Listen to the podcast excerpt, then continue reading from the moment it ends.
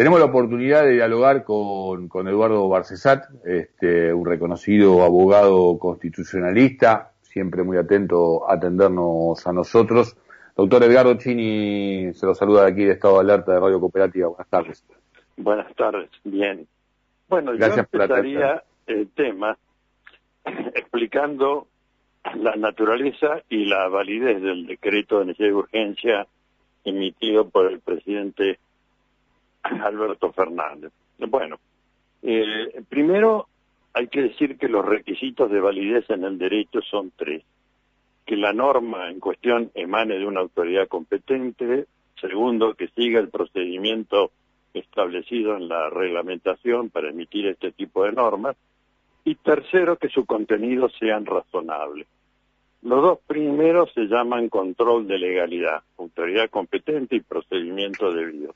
Bueno, la Constitución, en su artículo 99, inciso tercero, habla y regula los decretos de necesidad y urgencia que puede emitir el titular del Poder Ejecutivo. Creo que no hay caso más paradigmático de necesidad y urgencia este que estamos atravesando a consecuencia de la pandemia y que no admite demoras ni eh, ninguna forma de tratamiento parlamentario, sino que impone que se emita la norma y luego se envíe la misma al control del Congreso de la Nación.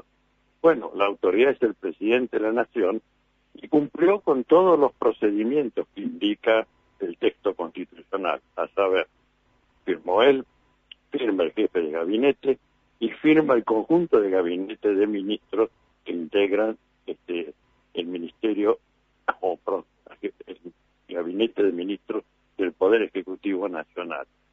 Cumplido entonces los dos primeros requisitos de control de legalidad. Viene el más importante, el de razonabilidad. Allí se apoya este decreto, incuestionablemente, en las directivas y recomendaciones de los órganos internacional y regional a los que Argentina integra. Me refiero a Naciones Unidas y al sistema de la Convención Americana de Derechos Humanos y dentro de las Naciones Unidas las directivas y recomendaciones de la Organización Mundial de la Salud y de la Comisión de Derechos Humanos. Lo que el presidente ha hecho está en correspondencia puntual con estas directivas y muy especialmente con las enfáticas recomendaciones de la Organización Mundial de Salud de acentuar lo que refiere a impedir circulación masiva, las distancias social, las medidas de higiene y de prevención, pero fundamentalmente la circulación de las personas. Bueno, esto es lo que el presidente ha hecho.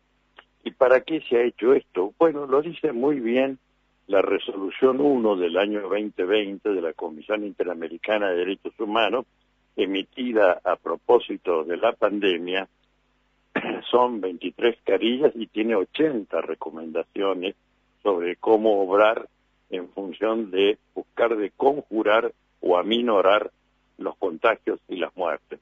Primero, los valores jurídicos tutelados son la vida, la salud y la integridad personal.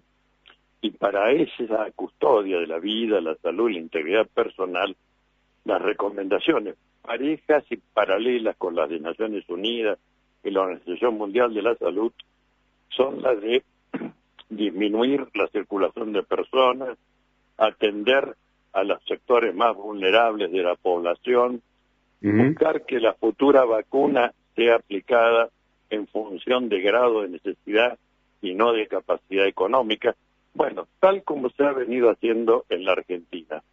Entonces, aquí sale un pánfilo como es, o un especulador, que también lo es, el jefe de gobierno de la ciudad de Buenos Aires, a decir que él tiene evidencias de que no pasa nada con la escolaridad presencial. Qué raro, qué raro digo porque cuando meses atrás la Universidad de Buenos Aires que es un órgano este, autárquico, pero que pertenece a la ciudad de Buenos Aires, determinó que las clases que se dictan en todos los establecimientos que dependen de la Universidad de Buenos Aires para el corriente ciclo lectivo serán virtuales. Y lo mismo, y después lo recordó en comunicado, los colegios, es decir, el Pellegrini y el Buenos Aires, que dependen de la Universidad de Buenos Aires. Ahí no dijo nada. Entonces, aquí viene ahora esto de querer plantarse como una especie de campeón olímpico de defensa de la enseñanza primaria y secundaria, cuando se trata del gobierno, siguiendo las huellas de la gestión Macri, que bajó más los presupuestos porcentuales correspondientes a educación pública, aprovisionamiento, me refiero fundamentalmente al plan Conectar, es decir, ha sido el que más empeoró y disminuyó la atención del Estado a la educación y ahora viene a rasgarse vestiduras frente a una situación de pandemia simplemente porque el decreto no salió de la ciudad de Buenos Aires, sino del gobierno nacional, que es el que tiene el poder de policía eh, sanitaria para disponer este tipo de medidas uniformemente para el país y que en todo caso los gobernadores pueden adoptar medidas más eh, intuitivas, pero de ninguna manera desconocer las que se dictan por la presidencia de la nación. Y esto lo establece, sí, perdóneme, déjeme terminar. lo, establece lo establece claramente el artículo 128 de la Constitución que dice que los eh, gobiernos locales son órganos naturales para asegurar el cumplimiento y la ejecución de las disposiciones federales. En ingresa entre ellos, por supuesto, las provincias y luego, en el artículo 129, a la ciudad autónoma de Buenos Aires. Y todo esto reenvía, para caso de incumplimiento o violación, a lo que establece desde el texto histórico de 1853 la Constitución argentina y que es el Instituto de la Intervención Federal. Este instituto, entre los supuestos de habilitación, para que proceda la habilitación la intervención, el primero que nombra es el incumplimiento de las disposiciones de la autoridad federal. Entonces, si es el propio jefe de gobierno el que ha provocado colocarse en la situación de infracción y si además con esa colocación en situación de infracción apareja riesgos concretos que están contemplados en la legislación penal, tanto como afectación a la salud en caso de pandemia, como de desobediencia a la autoridad superior, violación de los deberes de funcionario público, y en lo que hace a los tres jueces de la sala 4 del Tribunal Local Contencioso Administrativo que le dieron en una maniobra urdida por, ¿de acuerdo? Porque inmediatamente después el jefe de gobierno salió a hacer su conferencia de prensa diciendo hemos ganado, este, ha triunfado la libertad, eh, van a ir los chicos a la presencialidad escolar, etcétera, ufano, cuando él mismo, antes de que se promoviera esa acción armada, armada en el sentido de eh, conibio, no armada. Sí, queda claro, queda claro, queda claro. Eh, bueno, eh, antes de eso, él había recurrido a la Corte Suprema con una acción amparo pidiendo la declaración de inconstitucionalidad del decreto del presidente Alberto Fernández y este, una medida cautelar urgente de suspender la aplicación en lo que hace a la presencialidad escolar y de los colegios. Bueno, doctor, eh, doctor, a ver, eh, desde, eh, ajustándonos a lo que también ha descrito desde el punto de vista jurídico y además con, la trayectoria que, lo avala, eh, ¿pueden prosperar eh, algunas iniciativas que tienen que ver con enjuiciamiento penal hacia el jefe de gobierno de la ciudad de Buenos Aires o el caso que usted mismo propone este, por una situación de sobrepasar los límites de que haya una suerte de intervención a la ciudad autónoma de Buenos Aires? Bueno, la intervención es un acto discrecional que debe proponerse desde el Poder Ejecutivo o desde el Poder Legislativo, pero tiene que ser aprobado por mayoría simple, no requiere mayoría especial, por el Congreso de la Nación, de manera que son ellos los órganos.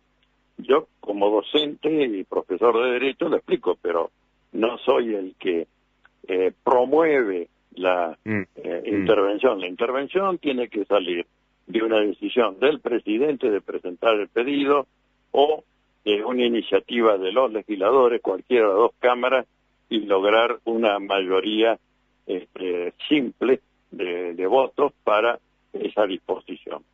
Este, ¿Qué le dice? Sí, sí. sí Lo otro, lo otro, la parte penal, sí. yo creo que están tan claramente tipificadas las figuras que se han reprochado, que los fiscales, aún aquellos remisos que hay ahí operando en Comodoro Pi, algunos sí, otros no, este, van a tener que entender que no pueden este, disponer eh, una falta de acusación o pedir un archivo de las denuncias, porque realmente si alguien quisiera cometer un delito para ser encarcelado y para ser inhabilitado, ocupar cargo o función pública, bueno, pues han sido estos. Y se agrega a los jueces la función o el reproche de prevaricato, es decir, fallar contra derecho a sabiendas, porque ellos mismos en la resolución que dictaron decían que eran incompetentes por tratarse de una disposición federal, pero mm. dieron para adelante, ¿no? ¿Qué le dice que puede, qué actitud puede llegar a tomar el corte, la, Corte Suprema de Justicia, que aparentemente se va a expedir eh, en los próximos días? Y el caso de Honorasco Velasco, que, por ahí debería eh, este, separarse, ¿no? Porque ya había tomado posición antes afirmando que no era este, la Corte Suprema de Justicia la que tenía que dirimir en esta situación. ¿Qué piensa, según su experiencia, que la Corte Suprema de Justicia va a determinar?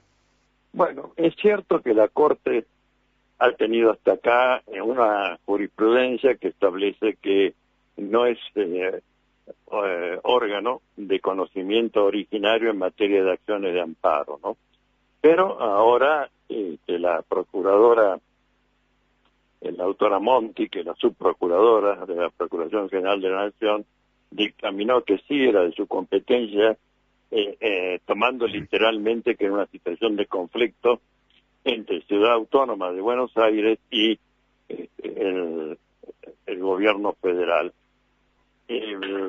veo que la Corte no ha dispuesto ni habilitación de feria, ni tampoco ha sorteado el mecanismo que establece la ley sobre medidas cautelares y que impone este, un plazo de cinco días cuando hay un pedido de esta naturaleza y se trata del Estado Nacional, que se le dé traslado precisamente al Estado Nacional para que en ese plazo de cinco días aporte los fundamentos del dictado del decreto de necesidad y urgencia. Así que seguramente al vencimiento de este plazo, la Corte va a recibir una especie de alud de informes de expertos, de infectólogos, de epidemiólogos, eh, sanitaristas, etcétera, este, y los, las recomendaciones de las organizaciones internacionales, que esa la Corte seguramente las conoce, pero igual va a tener que aportarlas el gobierno nacional, y con eso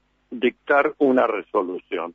Eh, si vamos computando los días, porque son cinco días hábiles que mm. tiene eh, el gobierno federal para contestar, después se le da vista nuevamente a la Procuración eh, eh, General para que la Procuración responda este, o dictamine si la medida cautelar debe o no ser concedida. Este, y recién después resuelve la Corte. Así que nada más que para que resuelva la Corte, ya estamos en un plazo que puede eh, tornarse abstracto si vence el plazo de vigencia del decreto y no es renovado pero este, tenemos que poner de relieve que sería muy bueno, muy bueno que la Corte dictara un pronunciamiento antes de que el desborde institucional que estamos transitando, provocado por la gestión de gobierno del jefe de la ciudad de Buenos Aires, este, eh, haga o nos sitúe en situación de un acto de violencia institucional que quiebra el deber de obediencia a la supremacía nacional. Y con esta palabra yo estoy parafraseando lo que dice el artículo 36, incorporado en la reforma del 94, deber de obediencia a la supremacía constitucional. Doctor, eh, nos hemos quedado sin tiempo, pero ha sido clarísimo. Le, agradezco toda esta participación. Lo que me queda también como un elemento por ahí para seguir analizando más adelante es el peligro también de nuestra democracia, de qué manera liviana este, se judicializan algunas cuestiones que tienen que ver con el orden de lo político y parece que es una práctica que se está tomando este, demasiado a menudo. Y en este sentido, por ahí rever, eh, porque por ahí sí está en agenda el tema de la reformulación del Poder Judicial, eh, también en lo que hace al aspecto de los nombramientos de los jueces, ¿no? Pero por ahí eso es tarea pendiente y, y próxima posibilidad de convocarlo. ¿Cómo no? ¿Cómo no? Hasta pronto, que sigan bien. El doctor, el doctor Eduardo Barcesat, ¿eh? abogado constitucionalista, pasó por aquí por Estado de Alerta, pasó por aquí por la radio cooperativa.